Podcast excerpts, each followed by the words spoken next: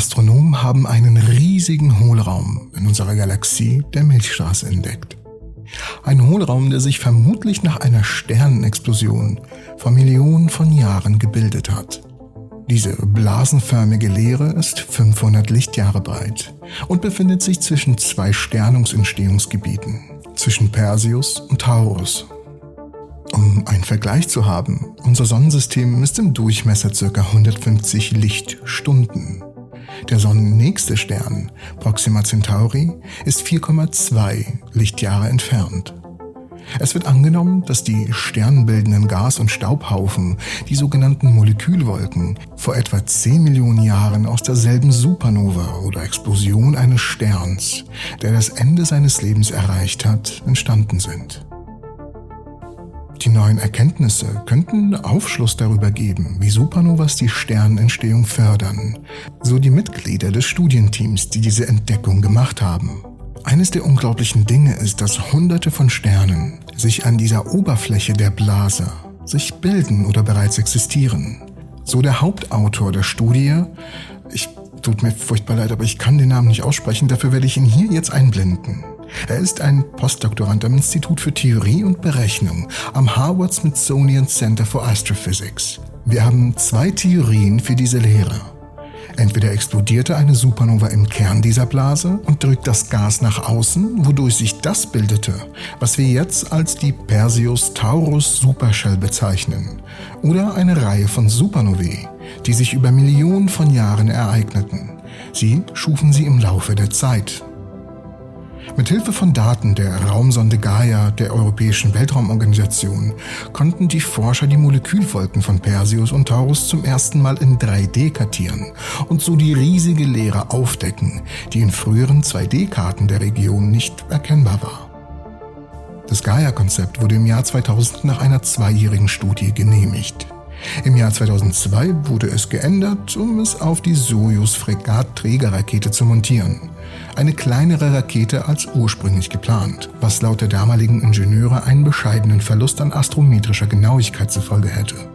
Ursprünglich sollte Gaia im Jahr 2011 starten, verließ die Erde aber erst zwei Jahre später, am 19. Dezember 2013. Diese Verzögerung war zu einem großen Teil auf technische Schwierigkeiten mit den Spiegeln und den fokussierenden Kameras zurückzuführen. Gaia befindet sich an einem Lagrange-Punkt, einem gravitationsmäßigen stabilen Punkt im Sonne-Erde-System, genannt L2, der sich etwa 1,5 Millionen Kilometer von der Erde entfernt in der entgegengesetzten Richtung zur Sonne befindet. Raumfahrzeuge können hier mit einem Minimum am Treibstoff die gleiche Position im Weltraum beibehalten. Gaia ist auch weit genug von der Erde entfernt, so dass das von unserem Planeten ausgesendete Licht und dessen Größe die Beobachtung nicht beeinträchtigen.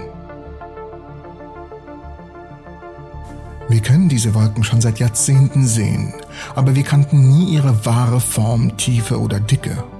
Wir wussten auch nicht, wie weit die Wolken entfernt sind. So die Mitautorin Catherine Zucker, auch Doktorandin am CFA. Jetzt wissen wir, wo sie mit einer Unsicherheit von nur 1% liegen, was uns erlaubt, diese Lücke zwischen ihnen zu erkennen.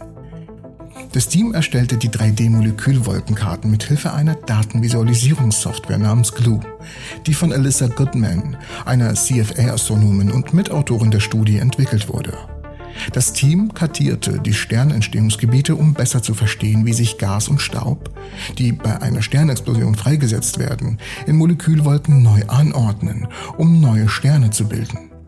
Ihre Ergebnisse deuten darauf hin, dass die Molekülwolken von Perseus und Taurus durch dieselbe Supernova-Schockwelle entstanden sind, was die gewaltigen Auswirkungen solcher Sternexplosionen verdeutlicht.